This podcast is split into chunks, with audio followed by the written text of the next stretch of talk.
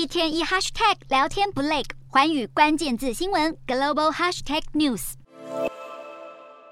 英国通膨居高不下，民众不满加薪跟不上物价飙涨，多个工会都计划在十二月展开罢工，包括铁路工会、护理人员工会、邮政工会等，预计将损失超过一百万个工作日，是英国一九八九年以来最大规模的罢工。其中，铁路工会估计会有超过四万名员工加入罢工行动，这也使得英国各地的铁路运输服务陷入停摆。平时人来人往的车站，现在却人烟稀少。伦敦经济学院研究显示，英国脱欧以后，食物价格每年上涨百分之三，现在通膨率更来到百分之十一点一。不过，员工加薪幅度却都只有个位数成长，引发劳工不满。事实上，英国人发动罢工在十二月几乎天天上演。不过，政府似乎无意在公部门的薪酬上做出让步，而是寻求以更严苛的法律来阻止罢工发生。